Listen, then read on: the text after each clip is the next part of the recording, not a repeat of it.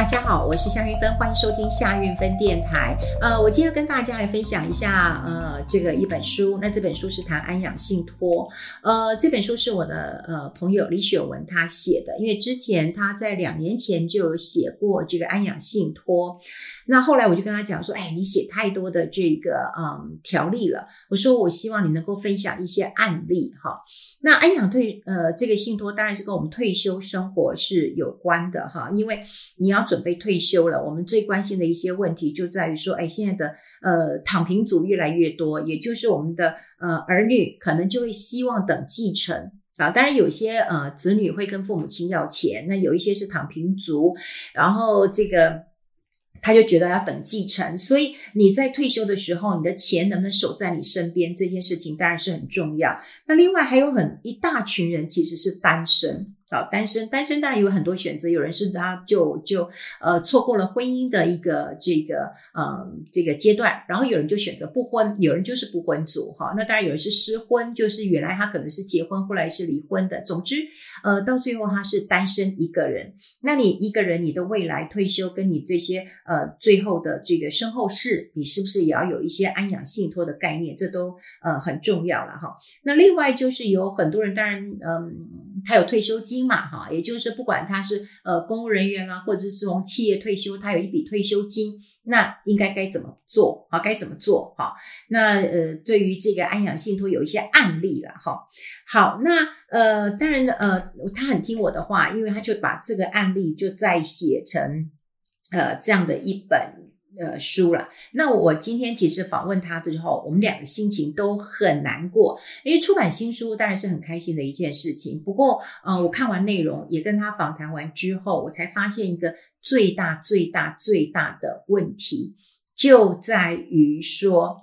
这个啊、呃，不管了哈，就是呃，你你有没有子女啊，或者是你身边有没有相信的人啊、最可怕的一件事情，竟然是在推啊、安养信托的时候，反对的人其实就是身边的人，哈，就是身边的人。呃，这个身边人当然也包括你的子女了，好像呃，我过去在节目当中也有提过，我有个好朋友，那他过去有买一些房子。那因为他其实是嗯单身，哈，他就是没有结婚，他没有结婚，呃，他有弟弟也有呃妹妹，诶，他好像还有哥哥，啊，我印象当中应该是还有哥哥弟弟，然后有妹妹，他好像是卡在中间这样子。那当然他的赚钱能力不错，他自己有一个这个经营一个小的这个呃事业了，哈。那总之他有他自己的房子，后来他决定做一件事情，就是。把房子卖掉，然后了，呃，他去买一个地上权的呃房子，因为这地上权的房子呢，可以租，呃，可以住五十年，好，住五十年。那住五十年之后，当然就土地是租的嘛，就还给政府了，哈，那你租约就到期了。那以他的年纪来讲，他说我住五十年就绰绰有余了。他说我可能就就就已经上天堂了，哈，去喝咖啡了，所以五十年其实是够的。当他把这些房子都处理掉，那我们都呃，因为他那时候有两间房子还是三间房子，我们就说哦很好啊，因为他把房子处理掉之后，呃，他也进行了几趟的呃大旅行哦，真的还蛮长的旅行，有时候去就去了呃一个多月了哈，然后再换到你刚好一个多月的时间，他也就。把他这个地上权的房子装潢好了，然后也就回来以后就很快就入住了。总之，她是一个非常干练的，然后也很有执行力的一个女生。不过呢，呃，这件事情并未得到她的呃妈妈的谅解哈。她就说：“哎，你怎么这么傻？”她说：“你有三间房子，那你要公平起见的话，是不是哥哥的小孩、弟弟的小孩、妹妹的小孩就各一间？你干嘛要把它卖掉？然后你现在买的房子呢，是这个地上权的。”然后，呃，你看以后这个要卖也卖不值钱了，对不对？等你住到你你你走了，你看你什么都留不下来。哎，这样听起来的时候，他觉得好难过。当然，他跟妈妈的感情很好，他们家人的感情其实都都都非常非常的好。可是他就没有想过说，哈，原来你是这样看待啊。嗯我这样的一个人啊，本来我们我们是他的朋友嘛，啊因为朋友的关系就不一样了。朋友我们都说，哎，这是一个明智的决定，房子生不带来，死不带去的。你当然要在你活着的时候，你做最好的一个运用嘛。好，那地上权的房子其实也很适合这种不婚族。可是你想想看哦，家人跟朋友就会有不同的一个观点。那我也有看过很多就是子女争产的一个案例，所以我才会在呃我自己的中广的节目，我推推出呃很很长的一段时间，我们都在讲信托规划的事情。那呃信托规划当然它是一个细节，所以我只想要种下一些种子，让大家有个概念说，哦呃原来我担心。呃，我没有小孩，或者是我担心我的小孩不听我的话，或者是我呃这个老年失智失能了，我不能够照顾自己的生活，我可以用过信托的方式，能够让银行来帮我做一个这个执行，我也可以找到我的监察人来帮我执行这些事情，所以我一直在做这个呃撒下种子，好，期待有一天开花的这个呃工作。那呃，我听到这个雪文在跟我讲，他说他访问这个嗯这个案例的时候啊，他说他也好几次都很难过哈。呃，他访问一个这个呃一对夫妻，这对夫妻呢，他有这个三个小孩。那么三个小孩，那因为他是住在这个呃蛋黄区，住在蛋黄区是个独栋的房子。那你说台北的蛋黄区当然非常值钱，可是台北很多蛋黄区的房子也都很旧了哈，所以有很旧，当然有很多漏水的问题、残破的一个问题，但还是能住好了。他本来呢就想要这个卖房子啊，卖房子有一个现金，但是呢，哎，孩子不答应，孩子就会说，哎。这个房子不是要留给我们的吗？哈，大家日子都不好过，那你把房子都卖掉了，那我们不是三兄弟什么都分不到了吗？好，那当然父母亲也很痛苦啦，就是说，哎，那只有房子，那穷的只剩下房子，那没有生活费呀，那万一生病了怎么办呢？哈，那子女当然也没有给这个孝孝孝亲费，所以的确是碰到一些窘境。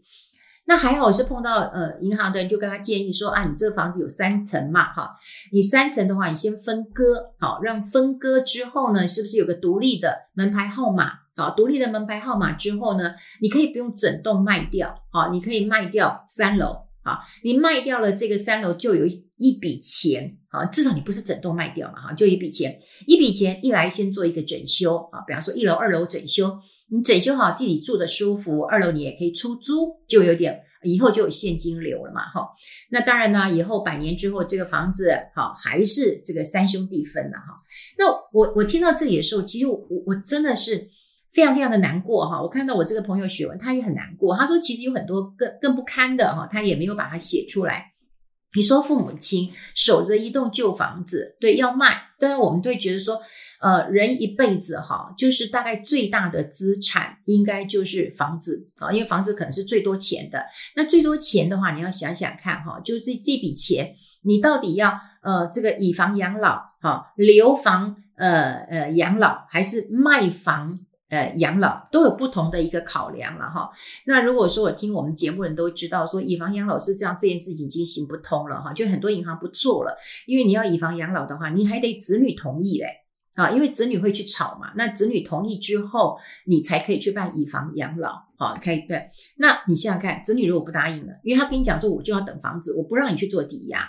好，这就是刚呃这个碰到的这个问题啊，就是刚那对老夫妇，他以房养老，这这这子女可能也不答应，或者还要卖房子，子女更不答应了哈。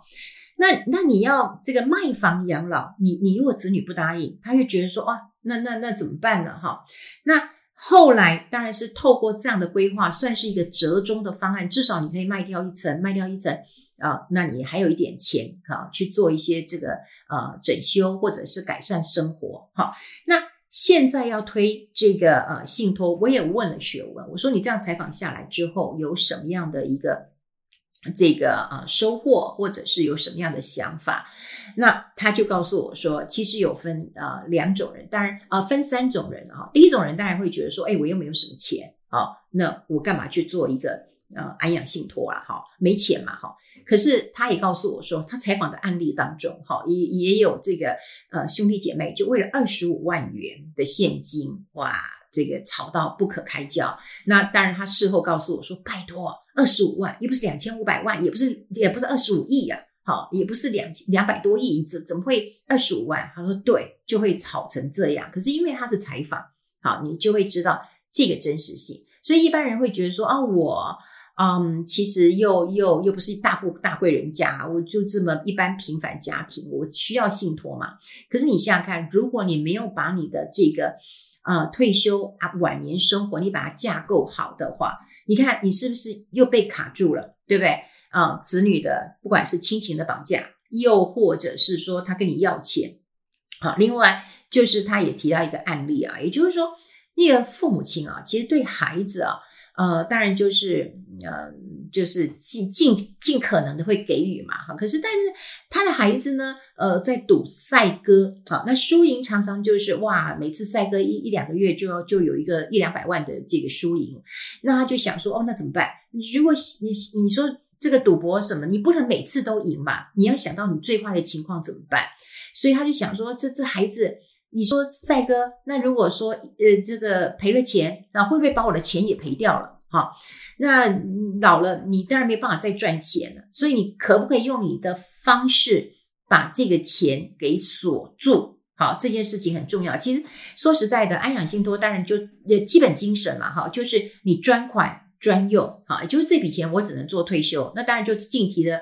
呃，定期的给付给你嘛，好，那大概就是，如果你比方说你有医疗的一个需求，你就填个单子，好，那你大概就可以去把这个钱取出来。但如果说你不是一个呃正当的一个要用途，这个正当就是说，哎，当时没有明定在条款当中，你不是为了生病，或者你这说，哎，我的小孩忽然要换一台。双 B 的车可不可以领出来？不可以，因为也许契约上是没有这样执行的。所以，如果你把这个安养信托做进去之后，当然它会有一些限制，那很多的子女就会反对啊。那我们刚刚讲过了，第一个就是。啊，专款专用，你可能会比较这个呃卡住哈，很多人就不愿意了哈。那那第二个刚刚讲小家庭嘛，或者我们是一般家庭，我们就不愿意了嘛哈。那第三个哈，其实他就说那个管理费会很贵了哈。那管理费当然呃千分之呃这个这个千分呐哈，千分之二到千分之六哈。那你说我们现在的呃定存都有一趴多了哈，所以我觉得去 cover 这个。管理费应该是绰绰有余，只不过说信托我们先有概念，可是各银行其实有些差异性的，因为各银行它会推出一些呃这个信托的契约，这契约包括说你钱进来之后，我是帮你做定存，还是我就帮你买 ETF。说实在的，各家的呃这个银行的做法不太一样，所以你当然要去多了解，你不要去选定啊，就是说啊那那哪一家是是比较好，不是这样选哪一个比较好，是说。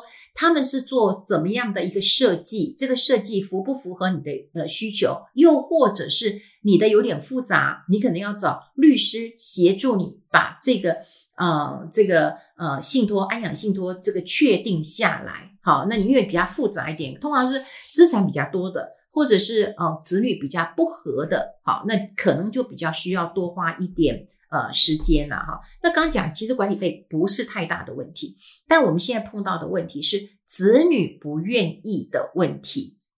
好，子女不愿意，因为不管是怎么样，如果说父母亲身边有钱，说实在的，哎，我今天我要投资，我需要资本啊，跟父跟父母亲大概就是讲一下，哭一下，赖一下，撸一下，应该都可以达到目的了。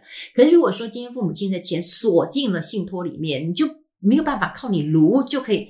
呃，卢到了，好，你就你就卢不到了嘛，好，所以很多的呃呃父母亲，也许他是有意愿的，好，他意愿的，他他觉得就是说我已经准备好了退休金了，那你就要去好好处理这笔的一个资产，然后确保这个钱是可以花在我自己身上的嘛，好，过去我我不是有跟大家分享过很多案例啊，就是说。